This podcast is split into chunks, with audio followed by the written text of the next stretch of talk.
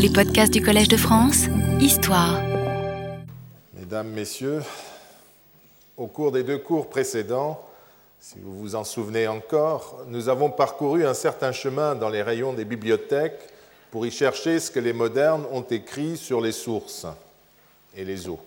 Je vous ai décrit ces idées, ou plutôt un certain nombre de lieux communs qui grèvent les recherches sur le culte des eaux et des sources, liés à une représentation de la nature et des, origines du sentiment religieux tel qu'elle s'est développée au XIXe siècle, en étroite liaison avec le concept folklorique de la survivance et avec la phénologie, le raisonnement moderne sur les eaux, le culte des eaux, à quelques exceptions près, donne l'impression de tourner en rond. Nous avons surtout fréquenté les débats sur la nature religieuse des bois sacrés, qui sont en étroite liaison avec le problème des sources et des autres phénomènes naturels.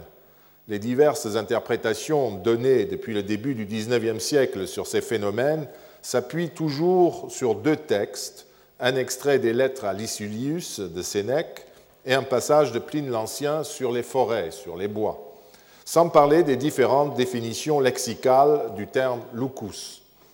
Nous avons constaté que ces deux passages, Sénèque et Pline, étaient nettement surinterprétés. À en juger par une lecture précise de ces deux textes, et après avoir expliqué le sens antique du terme sacré qui joue un rôle dans euh, ce débat, nous avons relevé qu'ils au phénomène, que les anciens accordaient au phénomène naturel une qualité interstitielle en quelque sorte, signalant qu'une divinité y était à l'œuvre. Les humains reconnaissaient cette qualité et dédiaient l'endroit à telle ou telle divinité conformément aux coutumes. Nous sommes dans une situation proche de la démarche divinatoire. Le lieu est consacré à la suite d'un signal divin. Dans ces cas-ci, il ne s'agit pas d'une intervention ponctuelle et organisée rituellement, mais d'un phénomène plus ancien qui garde en quelque sorte la trace du choix de ce lieu opéré par la divinité elle-même. C'est un lieu où la volonté divine s'est manifestée, où le noumen de la divinité est inscrit en quelque sorte. Et c'est à ce point que nous pouvons revenir maintenant au culte des sources et des cours d'eau pour nous demander comment se pose le problème pour ce type de phénomène de la nature. Que disaient donc les anciens à ce propos? Un mot tout de suite sur le texte de Sénèque que nous avons déjà vu. Après les bois sacrés et les grottes, le philosophe cite comme exemple de lieux qui paraissent habités par une divinité les sources des grands fleuves, les sources des eaux chaudes et les étangs que l'opacité ou la profondeur immense a consacrés, sacravit, est le terme qu'il emploie. J'ai déjà signé, euh, j'ai déjà signé, euh, pardon, J'ai déjà souligné le terme employé par Sénèque pour les étangs, pour les lands, pour les lacs sacrés. Ce n'est pas en eux-mêmes qu'ils sont sacrés, mais en tant qu'ils sont particulièrement opaques et d'une profondeur immense. C'est ce caractère euh, naturel qui les a consacrés. Ce terme et cette argumentation confirment ce que j'ai dit à propos des bois sacrés. Il s'agit, dans les classements des lieux sacrés, d'une catégorie de lieux qui sont reconnus comme étant sacrés par les humains en raison d'un phénomène naturel éminent, et en tant que tels, ils sont tout de suite sujets à des obligations rituelles. De même, les sources des grands fleuves, les cours d'eau qui sortent brutalement de la terre, ou les sources des eaux chaudes, signalent par leur particularité qu'ils sont l'œuvre et la résidence d'une divinité. Il s'agit bien entendu là de résumé ou de fiction juridique, car comme je l'ai dit, les bois sacrés ou les sources sacrées étaient consacrés ensuite à l'instar de, n'importe quel temple. Néanmoins, la participation divine au choix du lieu était plus prégnante que pour la construction des temples.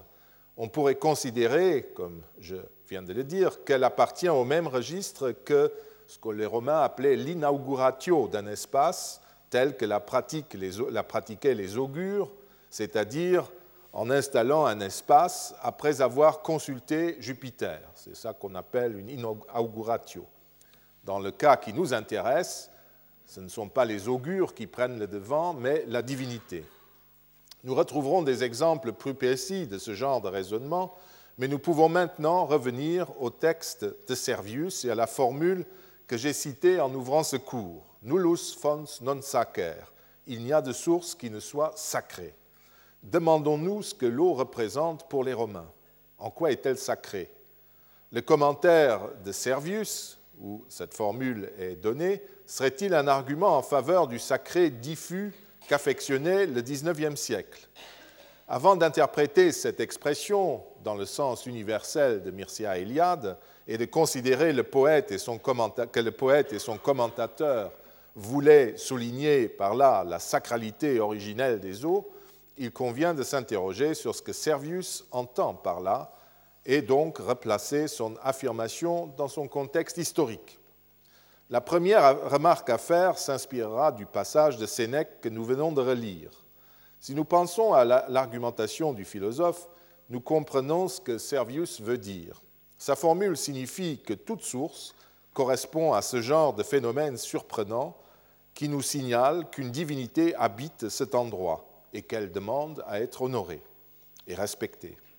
Cette initiative est acceptée par les humains au même titre qu'un prodige ou un signe, et le lieu est formellement consacré. Nous sommes donc loin du sacré tel que l'imagine Rudolf Otto ou Mircea Eliade. Mais continuons en entrant dans le vif du sujet et en commençant, à tout seigneur, tout honneur, par les fontaines de Rome. Continuons par un texte de Frontin d'abord, qui date du début de, de, la fin du premier siècle de notre ère et que l'on trouve au début de son traité sur les aqueducs de Rome. Pendant 441 ans, écrit-il, les Romains se contentèrent de se servir des eaux qu'ils puisaient du Tibre, des puits ou des sources.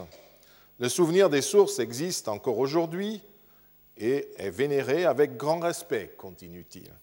On croit qu'elles apportent la santé au corps malade, comme celle comme la fontaine des Camènes, d'Apollon ou de Juturne. De nos jours, cependant, se déversent dans la ville des aqueducs Appia, Agnovetus, etc. Il énumère les aqueducs. Les sources et le Tibre sont donc l'objet d'une grande vénération, un peu nostalgique déjà, car les eaux traditionnelles sont désormais remplacées par des aqueducs.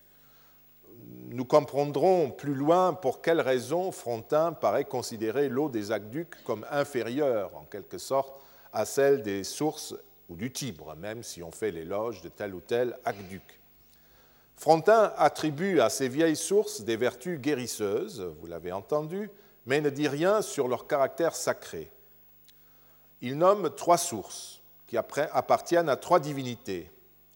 La source d'Apollon, le Fons Apollinis, n'est pas connue avec certitude. Eugenio La Rocca l'identifie à la rotonde qui se trouve à côté du temple d'Apollon Medicus, près du théâtre de Marcellus, dont vous voyez les arcades en bas de l'image. Les deux autres sources sont connues avec un peu plus de détails. Les Camènes étaient les divinités d'une source située à l'extérieur de la porte Capène, à peu près euh, dans le secteur des termes de Caracalla actuels, en face des termes de Caracalla. La zone n'est pas euh, connu. On ne connaît pas l'emplacement précis, mais en gros, on voit euh, quelle est la zone où il faut chercher le bois sacré des Camènes et les, et les sources qu'il contenait. Cette fontaine était célébrée pour la pureté extraordinaire de son eau. Chaque jour, les Vestales s'y rendaient pour puiser l'eau qu'elles utilisaient dans la maison des Vestales, où elles procédaient à des purifications rituelles. La fontaine Juturne, la troisième euh, qui est nommée, euh, était réputée également très salubre et euh, c'était pour cela qu'elle était utilisée pour tous les sacrifices publics. C'est ce que disent les anciens. Pour bien comprendre l'exemple de la source juturne, il faut lire de près les auteurs anciens et c'est assez intéressant. Le témoignage de l'encyclopédiste Varon qui écrivit pendant la première moitié du premier siècle avant notre ère, est invoqué pour prouver le pouvoir guérisseur de la source. Et ça recoupe donc ce que dit Frontin. En fait, le témoignage de Varon est fondé, comme c'est souvent le cas, sur une interprétation par étymologique, que le savant souligne d'ailleurs lui-même. Iuturna, écrit-il, était une nymphe qui prêtait secours. Quai waret, le terme you est important évidemment. Aussi une foule de malades, en raison même de son nom, viennent-ils habituellement puiser de l'eau à sa fontaine. Donc c'est en raison de son nom, propter it nomen, que les malades cherchent secours auprès de Juturne. À la fin du IVe siècle de notre ère, le grammairien Servius donne une version plus complète de cette spéculation. En Italie, Juturne est une source très saine, toujours saine, salubert, saluberimus, etc. Écrit-il, située à côté du fleuve Numicus, à Lavinium, où les Troyens sont censés avoir abordé. Son nom est tiré de Iuare Ede, Iu Tourna. En effet, alors que toute eau est par nature nuisible au corps des étrangers, cette source est très saine pour tous. Iuat elle aide, elle est bonne pour tous. C'est de cette source qu'on avait l'habitude d'apporter de l'eau à Rome pour tous les sacrifices. Voilà pourquoi euh, on dit cela. Pour comprendre cette glose complètement, parce que je vous parle de Rome, euh, Frontin parle de Rome, maintenant on parle de, l'Avinium, il faut euh, connaître le contexte qui est un peu condensé. L'explication de Servius est fondée, on le comprend tout de suite, sur la même interprétation étymologique du nom de la source que celle de Varon. Mais on saisit mal son rapport avec le Numicus. Or, Servius commente dans l'Énéide le passage qui précède le combat entre Énée et Turnus. Ce dernier, qui est le champion de l'Avinium, en raison de son nom, est devenu dans l'épopée le frère de Iuturna, ce dernier, en raison de son nom, donc, est devenu le frère de Iuturna. La source se jetait dans le Numicus, dans la plaine des environs de Lavinium, où s'affrontent les Latins et les Troyens. Servius ne prend pas la peine d'expliquer que cette Juturne de Lavinium, qui est l'ennemi des Troyens dans l'épopée, aidait au contraire les habitants de Lavinium. Son efficacité était telle, faut-il sous-entendre, que par la suite, les Troyens et leurs descendants ont continué à se servir de cette eau dans les sacrifices. Et par là, la source est finalement arrivée à Rome. Ou alors, Servius sous-entend que quand l'Avinium fut soumise par les Romains de l'époque historique, en 338 avant notre ère, et que les cultes de l'ancienne métropole et de Rome furent mis en commun, on ait utilisé son eau dans les sacrifices romains, sans doute en référence à ce passé glorieux. Ou encore, comme dit le pseudo-Servius, on a pris l'habitude de lui offrir des sacrifices en raison de l'innocuité de son eau, qui servait à tout le monde, qui était en commun désormais. Il peut y avoir des spéculations de ce type derrière toutes ces reconstructions. Mais il faut savoir qu'il y avait aussi une source juturne à Rome. Auprès du temple de Vesta, dans l'eau dans laquelle burent les chevaux de Castor et Pollux quand ils annoncèrent aux Romains la victoire de leur armée sur les Latins en 499 avant notre ère. On peut se demander euh, si euh, ce n'est pas à son eau que font allusion les grammairiens et si ces qualités n'ont pas été introduites de Rome dans la légende troyenne. C'est plutôt mon point de vue. Car bien entendu, il ne faut pas euh, transformer l'épopée virgilienne euh, en histoire. L'épopée virgilienne qui s'évertue de donner un fondement lointain aux institutions de la Rome historique. C'était ça l'enjeu, et non l'inverse. Mais peu importe pour notre euh, propos. Ce que ces explications nous apprennent, c'est que la première qualité d'une eau, c'est d'être salubre, saine et pour tous. Juturne est la plus pure car elle est bonne pour tous. Omnibus saluberimus. C'est une source politique, pour ainsi dire, une source d'État qui est utilisée dans tous les sacrifices collectifs, puisqu'elle est bonne pour tous, alors que d'autres sources ne sont pas bonnes pour tous. Une autre étymologie et une autre orthographe présente la source comme l'intarissable, la diuturna, celle qui coule interminablement, très longtemps. Et Virgile lui-même, je l'ai dit, euh, fait une autre étymologie, la rapproche du héros Turnus, qu'il a créé sans doute d'après ce euh, modèle.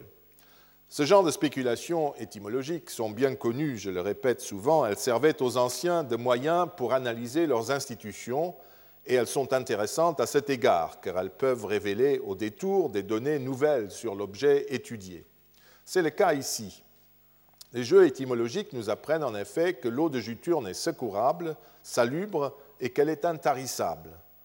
Comme une bonne source est saine et salubre, elle, elle sert donc pour les usages collectifs, pour les personnes saines et pour celles qui ne le sont pas. Il serait exagéré de considérer que ce passage prouve qu'à Rome, les sources connues servaient essentiellement à guérir, car les qualités de Juturne sont toutes dérivées de son nom, et aussi, il faut l'ajouter, du fait qu'elle se trouvait au cœur du forum romain, à côté du foyer public de Vesta, et que son eau était presque destinée à tous les sacrifices par sa position même. Il y a le feu des sacrifices qui provient de chez Vesta, l'eau vient de la source Juturne qui se trouve à côté. C'est une eau collective, je le répète, pour ainsi dire. Cette eau concerne par ailleurs autant la conservation de la santé que le recouvrement de celle-ci. Une belle confirmation de cette interprétation de la source qui aide est donnée par la mythologie romaine. Après avoir fait l'éloge de la valeur militaire et morale de Rome, Properce décrit les mirabilia, les merveilles de Rome. Euh, c'est chez nous que tu coules au fleuve de Tibur, Agno, c'est l'un des, fleuves ah, qui, se trouve à l'est de Rome. Chez nous, le clitume descend d'un sentier ombrien. Clitume, c'est ce qui donnera le Tibre. Nous reviendrons au clitume. Et l'aqueduc de Marcius, l'Aqua Marcia, cet ouvrage immortel. Les lacs d'Albe et d'Aricie, dans les monts Albins, à la commune source, et l'onde salutaire que but le coursier de Pollux, potaquet polluxis nympha salubris equo. Notre Juturne est appelée, une fois de plus, nymphe salubre, et le poète rappelle la légende du Black Régile près de Tusculum, que j'ai déjà cité, et dont la victoire fut annoncée miraculeusement par deux cavaliers qui firent boire leurs chevaux dans la source Juturne. Les castors, Castor et Pollux, étaient les patrons de l'ordre équestre et chaque année, d'ailleurs, l'ordre équestre faisait une grande parade qui venait du temple de Mars sur la Via Appia jusqu'au Forum, continuait après, mais devant le temple de Castor et Pollux qui se trouve à côté, cette parade de la, chevalerie romaine euh, s'adressait à cet endroit, à Castor et Pollux. Vous avez vu que dans la source même, il y a un hôtel avec Castor et Pollux, Bon, est-ce qu'il provient vraiment de là? Si c'est le cas, on peut toujours imaginer soit que c'est une allusion à euh, la légende, mais qu'il y avait peut-être aussi un sacrifice euh, à cet endroit. Mais donc tout cela, l'archéologie interdit de le dire parce que nous n'en savons rien. En tout cas, d'après ces données, on peut supposer que pour les Romains, l'eau saine est indispensable au bon fonctionnement du corps et aide à retrouver celui-ci quand on l'a perdu. C'est l'aide qui est importante, de la façon la plus générale. C'est ce qu'on peut reconnaître dans l'histoire que raconte une patère en argent datée entre le 1er et le 4e siècle, la patère d'Otagnès. Cette patère euh, date sans doute donc très largement entre le 1er et le 4e, sans doute au milieu du 2e siècle a été trouvée, euh, elle a été trouvée à Castro Urdiales, près de Santander, en Espagne du Nord-Est, sur le territoire de Flavio Briga, que Pline l'Ancien qualifie de colonie. On y découvre, vous le voyez, une nymphe dénudée, tenue habituelle des nymphes, couchée dans un bois, voilà le bois sacré de nouveau, et déversant une source dans un bassin. On reviendra à cela tard. Deux personnages de part et d'autre de la source, qui sont un paysan, reconnaissable à sa tenue, à sa tunique et au pédum, au bâton de berger sur lequel il s'appuie, et puis un notable, en bas à gauche, qui tourne son dos à la source, comme s'il était ailleurs, peut-être en ville, c'est ainsi qu'on l'a compris. Et ces deux personnages offrent chacun un sacrifice. Un jeune homme remplit un tonneau placé sur une charrette avec l'eau de la source, un autre est agenouillé près du bassin et il paraît euh, euh, remplir le récipient qui se trouve devant lui. Donc manifestement, on montre le transport de l'eau. Enfin, on découvre euh, à droite un personnage barbu assis auquel le jeune homme présente un gobelet. Les scènes sont entourées de la légende Salus Umeritana, qui peut être le nom de la source, Nympha Umeritana, Aquae Umeritanae, ou quelque chose dans ce genre. On a interprété cette scène comme un récit de guérison. L'eau de la source aurait guéri le barbu assis et donc malade. Guéri, ce dernier aurait offert le sacrifice représenté à gauche et aurait offert aussi la patère. Je ne suis pas certain qu'il faille lire ces scènes comme un roman, comme autant d'éléments d'un roman de guérison. On peut tout aussi bien considérer que l'homme assis remercie la source pour la qualité de son eau ou pour toute autre raison. Si c'est le même qui sacrifie, pourquoi pas?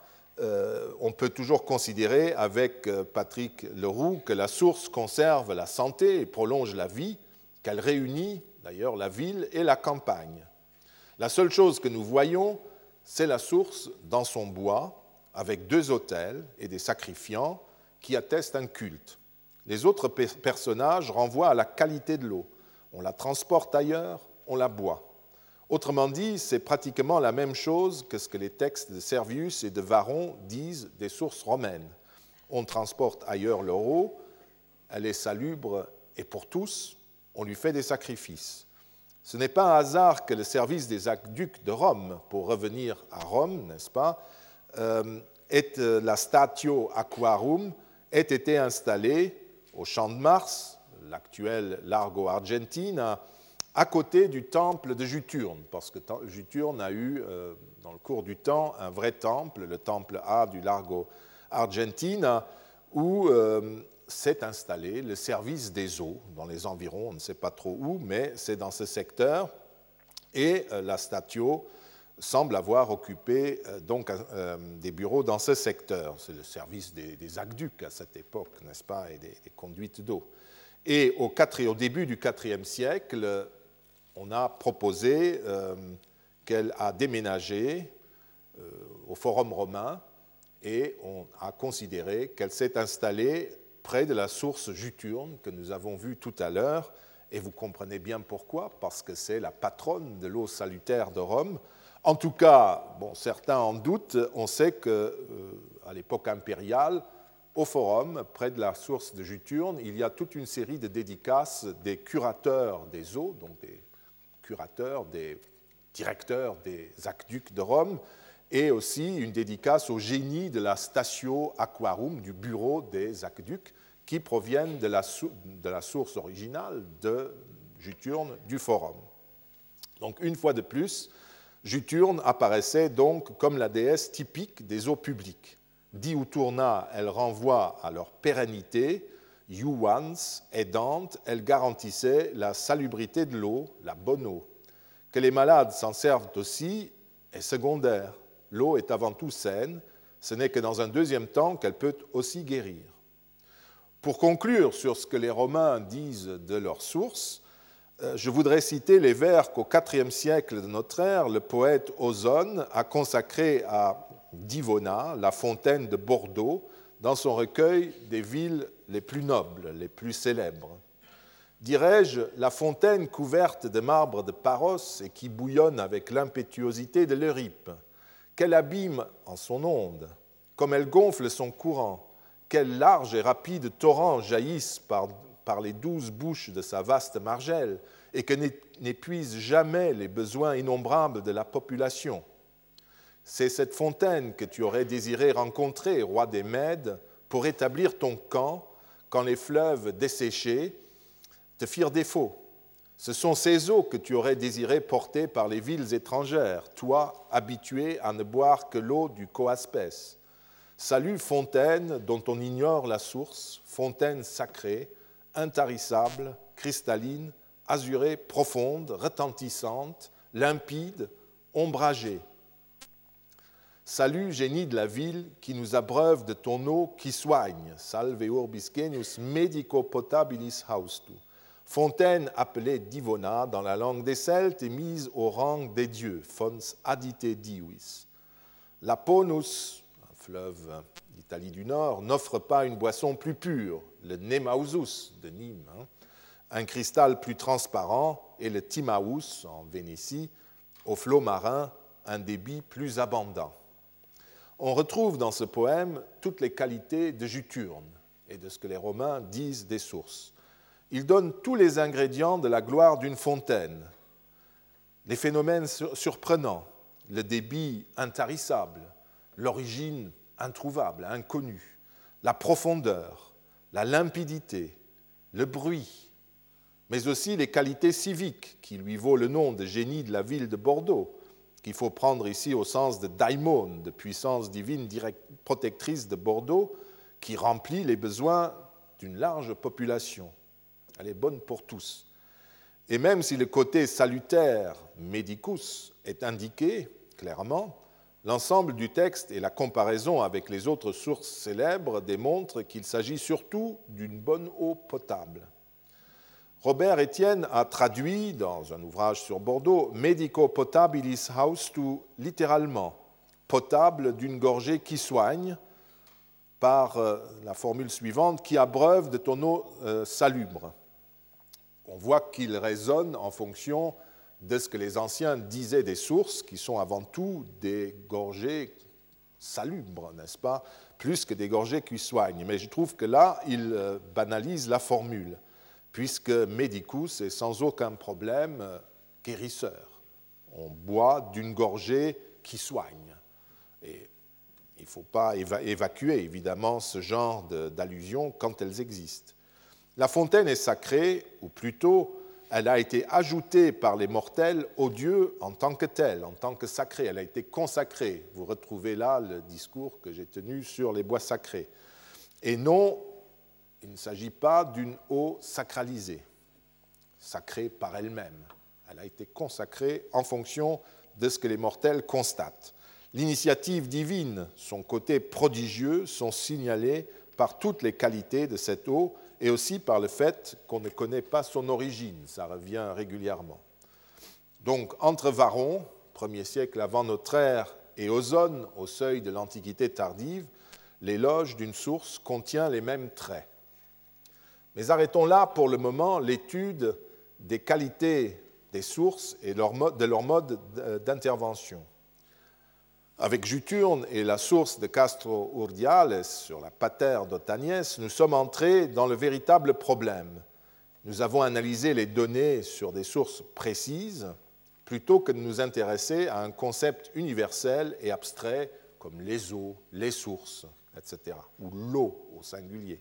C'est encore pire. Je voudrais, avec un exemple, ajouter à ce que je viens de dire une particularité qu'il ne convient pas d'oublier.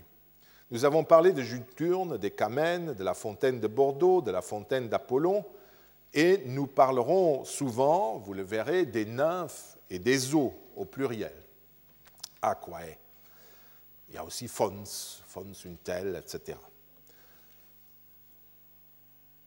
L'indétermination du nom de certaines sources, les eaux de tel endroit, les eaux de Trajan, parce que Trajan a créé l'aménagement, pourrait éventuellement donner l'impression qu'il existe malgré tout un élément indéterminé, un culte d'un élément, indéterminé appelé nymphe ou fons ou eau. Cette impression serait trompeuse, je crois. Le nom des divinités romaines n'est jamais imprécis même quand on parle de eau au pluriel et que ça revient 20 fois, mais avec des épiclèses différentes ou de nymphes, euh, une telle, une telle, ce sont toujours des divinités différentes. Ce n'est pas un concept universel et flou. Le nom est parfois réduit au mode d'action de la divinité. Parfois, il constitue un nom propre. Bon, vous l'avez entendu à l'instant, les anciens essayaient d'extraire euh, quelques notions sur le mode d'action précis de la divinité, pour Juturne. Hein. Un exemple suffira pour prouver que pour les Romains, même en province, en fait, tous ces noms sont équivalents. Hein. C'est pour enlever des doutes quand vous verrez défiler des nymphes et des, et des eaux, et puis des divinités connues comme Apollon, etc. Ça ne veut pas dire qu'on a des divinités précises et puis un flou divin autour de l'eau. Ce sont des divinités très précises. Et je prends un exemple pour vous montrer que les Romains euh, mixent tout cela. Ce sont simplement des conventions de langage. C'est un texte qui vient euh, de Grande-Bretagne, des environs du mur d'Adrien, de Brocolitia, euh, et elle concerne la déesse Conventina. Celle-ci, vous pouvez le voir dans ces quatre inscriptions, est vénérée sous plusieurs noms. D'abord Dea Conventina, donc là c'est le nom propre d'une déesse. Elle est appelée aussi Conventina, très bien, on sait que c'est une déesse. Puis elle est appelée au même endroit et pratiquement à la même époque Dea Nympha Conventina. Et enfin, Nympha Conventina. Donc vous voyez que qu'elle s'appelle Nympha Conventina ou Conventina, c'est la même chose que la Dea Conventina. Il est évident qu'il s'agit d'une nymphe, mais selon le contexte, elle porte seulement le nom propre, parfois précédé de Dea, ou simplement le nom de nymphe. Euh, on pourrait ajouter que certains sacrifiaient simplement à la nymphe, euh, sans donner son nom. Mais tout cela est très précis dans l'esprit des dédicants. Tout ce que j'ai essayé de vous démontrer jusqu'à présent se résume à contester l'existence d'un concept antique de l'eau, de la nature, du phénomène naturel au singulier, et avec une majuscule au début.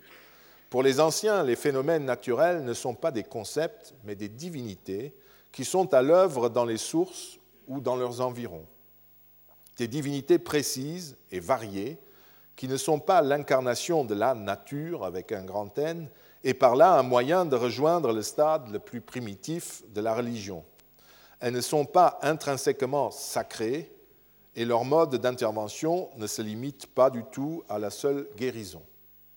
Il est temps maintenant d'élargir un peu la perspective et de commencer par dresser brièvement un inventaire des divinités liées à l'eau. On vient déjà d'entrer dans ce genre de discussion afin d'avoir une idée de leur nature et de leur mode d'intervention.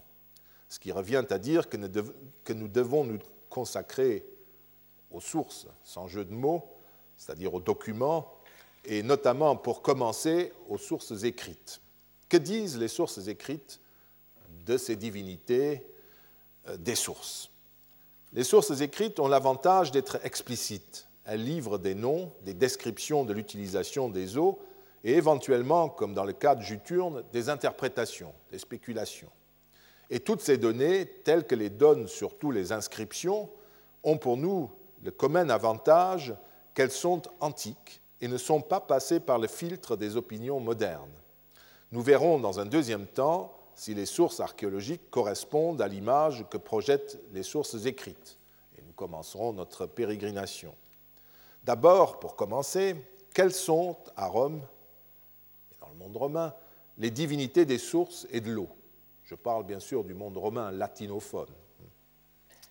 Nous n'allons pas revenir aux divinités des eaux, car nous avons conservé quelque temps déjà la démonstration qu'il n'existe pas dans le monde antique une ou des divinités des eaux comme cela, mais seulement des divinités attachées à telle ou telle source, à tel ou tel phénomène aquatique. La divinité des eaux est un concept philosophique et phénoménologique moderne, et il n'a pas à nous intéresser ici. Dressons plutôt un bref inventaire des divinités des sources, des fleuves ou des lacs puis vous en verrez d'autres dans des situations précises après. Les premières divinités auxquelles on pense quand il s'agit du culte des eaux, et nous l'avons déjà largement fait, ce sont les nymphes. Comme euh, Adelina Arnaldi le note, les nymphes patronnent la plupart du temps des sources d'eau potable ou utiles pour l'agriculture et l'élevage. Certaines d'entre elles sont également thérapeutiques, mais il est vrai que les épiclèses cultuels Medica, Salutaris, Salutifera ne sont attestés par l'épigraphie qu'à l'extérieur de l'Italie. C'est une bizarrerie, c'est comme cela. Il arrive que des eaux thermales chaudes soient attribuées aux nymphes, comme à Vignoni entre Saina et Chiusi, en Étrurie centrale, d'après une inscription. vous pouvez le voir. à Vignoni, l'inscription mentionne, mentionne d'une part que cette source chaude est consacrée à des nymphes, il s'agit d'une source thermale chaude, et que d'autre part, c'est un hapax, vous voyez qu'elle signale l'inscription euh, que euh, ce monsieur Trebonius euh, Fortunatus a dédié une statue, Kumbasi et Aidem. Il a dressé une statue avec sa base et une, chapelle ou un temple, Aides. C'est le seul exemple connu actuellement d'un temple des nymphes en Italie en dehors de Rome. À Rome, il y en a un, mais c'est le seul qui existe. En tout cas, euh, ce que je voulais vous montrer, c'est que cette inscription concerne une source chaude. Le nom même des nymphes, bien entendu, vous le savez, vient du grec et il signifie source et dans un sens secondaire intéressant, jeune marié. La définition de la souda, un lexique byzantin, précise une donnée importante. La nymphée est une jeune mariée, une jeune vierge qui vient de se marier, Néogamos Guné. Elle n'est pas encore mère. Et c'est ce qu'il dit, euh, n'est-ce pas Nymphée, deux points, Pégé, source, ou bien la nouvelle mariée. Ce qui permet de comprendre qu'il y a une relation entre les deux, que la source est comme la jeune mariée qui n'est pas encore mère. Ce petit détail devrait empêcher qu'on assimile les nymphes à des déesses mères selon le fantasme stérile de la grande déesse, répété par un livre de 1975 de Moutman, qui réunit tous les poncifs déjà écrits et qui n'a pas fini de faire des dégâts dans nos études. Écrire dans un livre, qui est en général beaucoup plus judicieux sur le sujet, euh, que les nymphes seraient, je cite, le plus souvent des déesses mères déshabillées à la romaine, est peut-être une belle formule, mais c'est proprement absurde, puisque les nymphes ne sont, pas, euh, sont des vierges, ou plutôt ce sont des jeunes vierges mariées, non encore matrones. Dans un rite d'expiation euh, du Haut Empire, les nymphes sont d'ailleurs désignées sous le nom de Virgines divae, jeunes vierges divines. On ne pourra donc pas suivre non plus Camille Julien quand il écrit tous les éléments religieux de la, vie des êtres comme de la vie du sol ont pu se manifester sous la forme de mère. Ce mot est celui d'un mode de divinité plutôt que d'une divinité elle-même. On dirait qu'il a senti le problème. La même force divine est adorée comme Nemausus ou Matres Nemausicae. C'est un autre type de raisonnement, mais vous voyez qu'il va sans problème au fait que l'eau peut être une mer. Les nymphes ne sont pas toutes liées à des sources. On en trouve également dans les bois des montagnes, mais ce sont celles des sources les plus nombreuses qui nous retiendront. Iliana Kirasi Colombo, qui a écrit un article très suggestif sur quelques divinités de source, souligne deux autres aspects des nymphes. D'abord, et ça c'est très intéressant, nous y reviendrons à la fin, elles n'appartiennent pas aux grands dieux, Apollon, Hercule, Jupiter, etc. Et elles ne sont pas immortelles. D'abord, euh, donc, euh, elles ne restent jeunes que jusqu'à leur disparition, mais pendant le temps où elles existent, elles jouissent, bien entendu, de tous les privilèges divins, et notamment d'un culte. Rappelez-vous les observations faites à propos de l'arbre abattu par un criminel, n'est-ce pas, dont s'élève la voix d'une nymphe en train de mourir. C'est le texte même, le poème même nous le dit. Donc voilà l'exemple. Une nymphe naît et meurt quand sa période d'activité est terminée. Ce n'est pas la même chose qu'un Dieu immortel de toujours et pour toujours. Les épiclèses des nymphes sont par ailleurs euh, diwinae, sanctae, très pures, pures, très pures, perennes, intarissables, pérennes, salutares, euh, salutifères et tout ce que vous voulez. Et elles prennent souvent comme épiclèse un toponyme ou un nom de famille les nymphes de Domitius, Nymphae Domitianae, Nymphae Aquae Ogulniae de l'eau euh, Ogulnia, où les nymphes, c'est la source de l'aqueduc Ogulnius, etc. On aurait tendance, et je le fais volontiers, à les rapprocher d'une catégorie très particulière des, dieux romains, les Sondergötter, les dieux fonctionnels, les dieux spécialisés, qui sont liés à une activité bien précise et qui disparaissent une fois cette activité accomplie, mais bénéficient pendant leur existence de tous les privilèges divins. C'est pour cette raison que les nymphes n'ont fréquemment que des hôtels ou des chapelles. À Rome, il existait cependant, je l'ai déjà dit, un temple des nymphes au champ de Mars, le long de la Via delle Botteghe Oscure est actuel. Et puis, euh, c'est le seul qui est connu. Et puis, certaines sources ont des temples, comme nous le verrons. Mais on, peut toujours réfléchir à qui habite le temple. C'est un, des problèmes qui est lié au sujet. La deuxième qualité des nymphes est révélée par une notice d'Isidore de Séville dans ses livres d'étymologie qui explique leur proximité, la proximité des nymphes avec les muses par le fait que le bruit de l'eau produit la musique, la musique. On comprend dès lors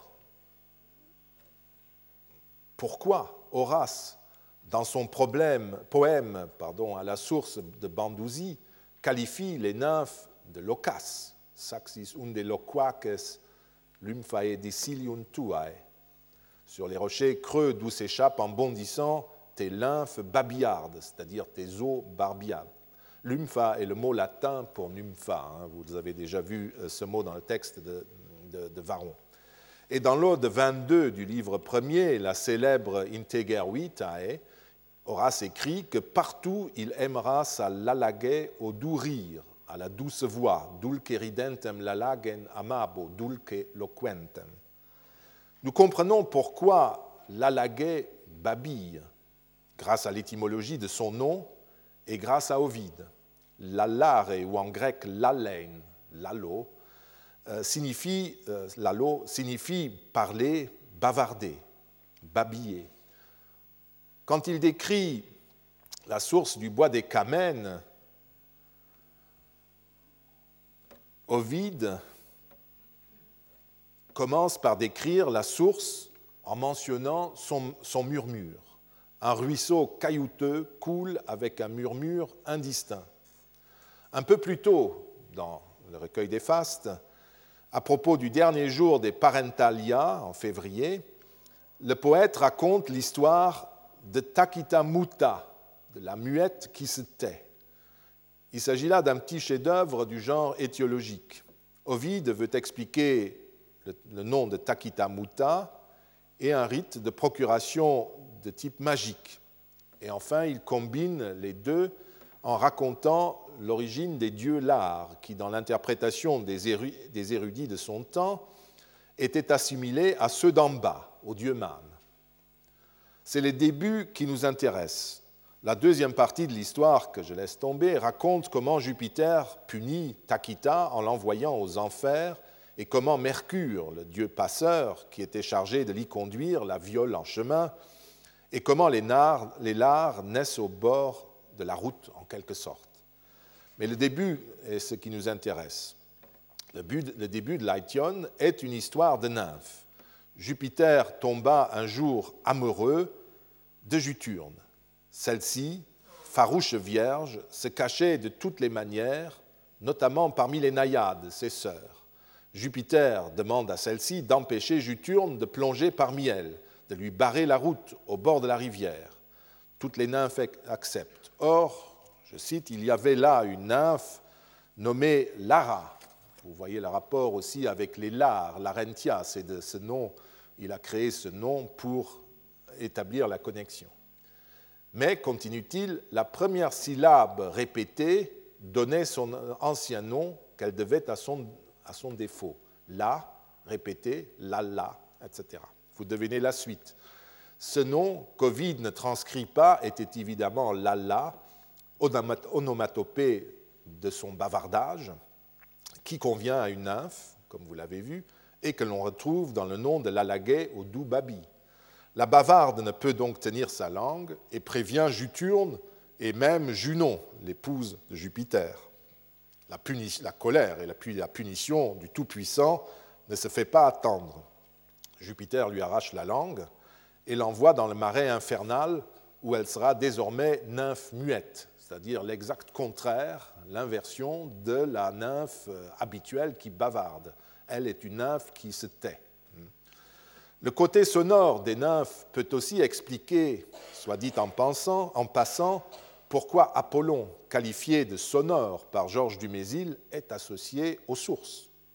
Les nymphes, appelées aussi lymphae, étaient entrées dans la religion romaine par la Grande Grèce comme une catégorie générale de divinités protégeant les sources. Elles étaient réputées ensorcelées, ceux qui voyaient leur reflet dans l'eau. Elles apparaissaient souvent en groupe et bien entendu, elles étaient associées à d'autres divinités, par exemple Apollon. Tout à fait proches euh, des nymphes étaient à Rome les camènes, j'en ai déjà parlé à propos du rite de purification quotidien des Vestales. Elles recevaient des sources, des sacrifices d'eau et de lait, et furent comprises comme des déesses résidant dans l'eau. Elles ont été depuis longtemps, euh, depuis longtemps identifiées par les Romains aux muses, ainsi que l'affirment les gloses de Paul Diacre, d'une part, et comme le démontre très joliment le premier vers de l'Odyssée de Livius Andronicus, dans lequel Moussa est traduit par Kamena. Hein. Andra moyenepe Moussa, wirumi kamen inseka versutum. C'est exactement la traduction presque littérale. Hein. Et Moussa égale euh, Kamena, égale Nympha. La plus vieille divinité, laissons les nymphes pour un instant, la plus vieille divinité romaine publique des sources était Fons, au masculin, parce que contrairement aux nymphes, il avait sa fête dans le vieux calendrier romain. Lors des Fontinalia du 13 octobre, on jetait des couronnes de fleurs dans les sources et on couronnait les pluies. On notera ici un détail. Varon écrit dans sa définition que l'eau qui sort d'un fons est de l'eau vive, aqua viva. Fons, euh, autrement dit, il ne s'agit pas d'une source canalisée et déjà domestiquée. Ça vous renvoie à cette euh, mépris pour l'eau d'un aqueduc, qui est secondaire en quelque sorte, qui n'est pas vive, première. Fons possédait un temple à Rome que nous ne connaissons pas, mais qui se trouvait euh, sans doute devant la Porta Fontinalis. Nous avons déjà vu Juturne, comme elle, beaucoup de sources, et notamment de sources, les sources des fleuves, avaient un nom propre, comme Clitumnus, que nous avons déjà entendu, Tiberinus ou Volturnus, et ainsi de suite. Je ne dis rien de Furina, que les contemporains de Varon ne connaissaient plus et qui semblait patronner euh, à Varon les canalisations, et à Georges Dumézil, les canalisations de drainage et de puits. C'est ce que Dumézil a essayé de prouver dans les fêtes d'automne et d'été. Le bois sacré de Furina, situé sur la pente euh, orientale du Janicule, fut affecté sous l'Empire à des cultores des dieux de Hierapolis Baalbec. Aquae, eau au pluriel, est également un terme appliqué à de nombreuses sources, comme vous le verrez. Nous connaissons par exemple les aquae albulae, les aquae aponi ou les aquae keretane, cumane et néapolitane, et vous reconnaissez les toponymes pisane, etc., qu'il s'agisse des eaux d'un dieu ou d'un site. Dans ce cas, toutes les sources d'un endroit sont réunies dans une divinité collective, les eaux. Le clitum, vous verrez, c'est une multitude de sources en fait, mais on parle d'une seule. Euh, il y en a d'autres, mais le poète et les écrivains n'en parlent pas. Les aquae rassemblent tout sous un pluriel collectif. Il ne convient pas non plus euh, d'oublier les figures typiquement romaines que sont le génie ou le noumen d'une source. Ainsi, deux inscriptions d'Afrique du Nord qui concernent les eaux thermales à Sayada en Tunisie ou Hamumbu Hanifia en Algérie, honorent le génie des eaux respectives, qui étaient apparemment désignées par une épiclèse topographique. Ici, c'est Genio Aquarum Traianarum, au génie des eaux de Trajan. Et euh, l'inscription d'Algérie, c'est au génie des eaux euh, sirenses, des, eaux de cet endroit, de ce toponyme. Les déicans euh, on, vérifie, vénérait ici la capacité d'action de ces eaux conformément au culte du genius. Soit le, dédicant s'interrogeait sur le nom divin de la source, et c'est pour ça qu'il a choisi d'honorer son double divin, qu'il pouvait invoquer sous un nom pertinent, soit il a préféré euh, s'adresser à ce double pour insister sur les capacités d'action. On note d'ailleurs que dans les deux inscriptions, euh, les Aquae ont un genius, ce qui est assez étonnant parce que normalement, sous l'Empire, on aurait plutôt dit une yuno des eaux. Euh, vraisemblablement, la confusion naît du genre de fons, la source, et euh, du genre féminin des aquae. C'est une étrangeté. Pour vous donner un, exemple, encore une fois, du lieu commun de la survivance, voici un bel exemple de ce, topos, de ce lieu commun. Voici ce qu'on peut lire à propos de ces eaux, euh, c'est les eaux de Hammam Sayada, dans un manuel récent. Il y a, je traduis, il y a l'exemple de la source chaude à Hammam Sayada, près de Béja, en Tunisie, où des cures miraculeuses sont attribuées à l'intervention d'une sainte, Lala Sayada. Des travaux ont révélé des bains romains et une dédicace par un affranchi impérial au génie ou esprit président à l'endroit nommé Aquae Traianae. C'est cet esprit qui est toujours invoqué sous le nom de la sainte dame musulmane Lala Sayada. Toute cette interprétation repose sur le contresens que M. Wells fait sur, à propos de Genius, qui n'est pas l'esprit des eaux ou du lieu, le démon intemporel qui ressurgit dans un culte actuel, mais c'est simplement la divinité exprimant les capacités d'action du lieu et des eaux en question. Et une des façons euh, d'expliquer genius avec aquae, ce qui euh, fait un peu euh, opposition, si vous voulez, comme je l'ai dit dans les termes, est que aquae traianae est pris comme toponyme et un lieu a un genius. C'est comme cela qu'on l'expliquait et sur ce plan, il a tout à fait raison, mais ce n'est pas un esprit intemporel.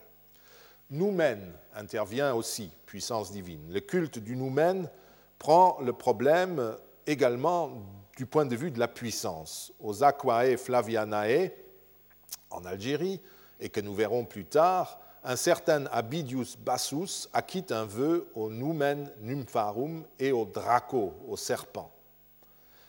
Une vieille tradition qui remonte à Stéphane Xel, qui, enseignait à la fin du, 19e siècle et au début du 20e euh, ici, et que Marcel Leglay a reprise dans un article plus récent, rapproche ce serpent et d'autres semblables du génie domestique des pratiques de l'Afrique du Nord actuelle, pour postuler que le serpent, génie de maison au Maghreb, serait l'héritier du génie domestique romain. De même, le génie et les maîtresses de la source invoquées au début du siècle dernier par la population de Blida seraient les mêmes que les nymphes et le serpent de notre inscription, qui provient des environs de Blida.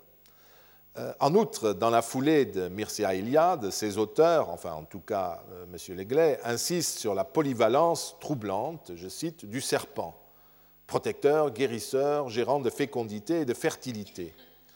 Sans doute est-il plus efficace pour comprendre une figure divine de laisser les généralisations et d'essayer de comprendre le serpent, dans le contexte cultuel dans lequel on l'invoque. Au livre 5 de l'Énéide, lorsque Énée sacrifie au dieu Man de son père Anchise, un serpent surgit de la tombe et engloutit les offrandes. Le héros interrompt le sacrifice et se demande ce qui se passe. Il veut savoir si ce serpent est le génie du lieu ou un serviteur de son père. Les deux interprétations possibles, puisque les anciens représentaient effectivement le génie du lieu par un serpent, notamment dans le contexte domestique. À Pompéi, vous en avez de nombreux exemples, dans les cuisines par exemple. D'autre part, le serpent peut aussi être une petite divinité de service, comme la religion romaine en connaît tant, qui est attribuée éventuellement au dieu man d'Anchise, ou même à Anchise divinisée. Cet intermède dans le sacrifice d'aînés me paraît éclairer la figure du draco, du serpent de notre inscription. Soit il faut le considérer comme une divinisation supplémentaire des capacités du lieu, comme, ou comme un génie du lieu désigné sous un autre nom, Draco, Soit il faut conclure qu'il s'agit de la figure divine qui exprime l'efficacité des nymphes, qui patronnent elles-mêmes la pureté et la salubrité de leur eau. Le dédicant d'Aquae Flavianae a donc clairement voulu souligner la puissance divine de ces eaux, et peut-être est-ce pour cela qu'il a invoqué également Draco, le serpent, qui n'est pas nécessairement une divinité locale, mais, je le répète, comme une autre expression de la puissance de l'eau. Une collaboration du même type est attestée en Italie du Nord sur une belle inscription de Velleia qui associe les nymphes et les vires Augustae. Un certain Lucius Granius Priscus, qui euh, a accompli une carrière locale, fit faire et dédia à ces déesses le fons et tout l'ouvrage. Je suppose qu'il s'agit du captage de la source. Les Wires sont des divinités rares et diffusées avant tout en Gaule cisalpine, à la plaine du Pô. Elles sont d'ailleurs associées aux Lymphae sur le territoire de Milan, à Neptune à Brescia, à Fons et Ventina, une source locale chez les Vestins. Iliana Kirasi Colombo a pu montrer que les Wires avaient une efficacité médicale dans certains cas. Et dans les questions euh, dans les questions naturelles, Sénèque parle des wires d'une source, d'un fleuve ou de l'océan qui représente en quelque sorte la force d'action, une sorte de noumène de ce type de, de cours d'eau ou de cette source. Cultuellement, les vires s'ajoutent aux nymphes et aux autres divinités de source ou de fleuve et désignent, comme le noumène de ces eaux, la puissance guérisseuse ou active de cette eau. On a déjà parlé de Neptune, alors il faut y venir. Neptune n'est pas en premier lieu le dieu de la mer, comme on le dit instinctivement. Il patronne plutôt, semble-t-il, la vertu générale de l'eau présente dans le sol et sur le sol. Et s'il faut chercher un dieu de l'eau chez les Romains, c'est lui qu'il faut choisir. Ce serait le patron de tous les phénomènes aquatiques ce qui rend absurde, soit dit en passant, tous les rapprochements phénoménologiques entre déesse mère et eau, puisque c'est plutôt euh, Neptune et l'eau qu'il faudrait rapprocher que des dames. Servius, le commentateur de Virgile, écrit à propos de Géorgique 4, 29 Neptune préside aux fleuves, aux sources et aux eaux. Une des parèdres du dieu met en évidence, comme c'est l'usage en théologie romaine, une des caractéristiques essentielles du dieu, elle s'appelle Salakia, ce qui ne peut guère signifier, d'après Georges Dumézil, qu'elle a tendance à être salax, bondissante, ce qui correspond parfaitement à l'eau. Aussi sont-elles dites salakes, bondissantes, par Ovide, d'après Paul Diacre. Le verbe dont dérive salax, salire, est appliqué par Horace aux nymphes qui deciliunt, qui, qui sautent, qui bondissent l'ocas des rochers, vous vous rappelez. Enfin, Dumézil attire aussi l'attention sur le fait que les Neptunalia sont célébrés le 23 juillet, pendant la canicule, et ce jour-là, on s'abrite sous des tabernacles de frondaison à Rome.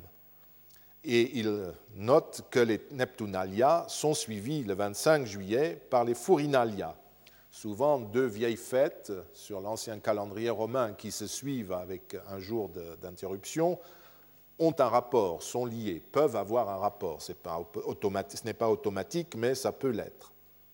On a l'impression que les deux aspects de l'eau, l'eau vive telle qu'elle jaillit des sources et coule dans les fleuves, et celle, ça c'est Neptune, et celle qui est canalisée, évacuée, rendue accessible, ce serait Furina, sont l'objet de ces deux fêtes qui tombe au plus fort de la canicule, ce qui est tout à fait logique. Ce sont deux très vieilles fêtes romaines et elles peuvent représenter en fait la façon romaine de penser l'eau, les deux aspects contradictoires de l'eau, ou complémentaires, comme vous voulez. Conformément à la théologie romaine, cela n'exclut pas d'autres divinités plus directement liées à tel ou tel aspect de l'eau, comme Fons, qui est l'eau en tant qu'elle jaillit, ou les nymphes, ou encore Juturne, les Camènes, etc., attachés à telle ou telle source. Neptune, quant à lui, gouvernait tout l'élément aquatique. Le texte de Servius le montre. Et c'est pour cette raison qu'à un moment donné, quand les Romains ont découvert euh, la, la mer corruptrice, on lui attribua également la mer. Il faut aussi souligner la célébration d'un ensemble de sacrifices lors des Volcanalia du 28 août qui paraît daté d'Auguste. Sur les, fastes des Arvales, on trouve sous cette date la mention à Vulcain, à Juturne, aux nymphes, à Ops opifera, à Quirinus. L'eau est envisagée ici au plus fort des chaleurs estivales à nouveau par rapport au danger de l'incendie des granges, représenté par Ops, porteuse d'abondance, et peut-être par Quirinus, s'il est lié, comme Dumézil le veut, à la troisième fonction, et au dieu du feu dévorant. Jupiter, Juturne et les nymphes sont implorés d'accomplir leurs tâches en ces jours de risque pour les récoltes. J'arrête là aujourd'hui et nous terminerons pour les divinités la prochaine fois et ensuite nous commencerons notre excursion. Je vous remercie. Retrouvez tous les podcasts du Collège de France sur www.collège-de-france.fr.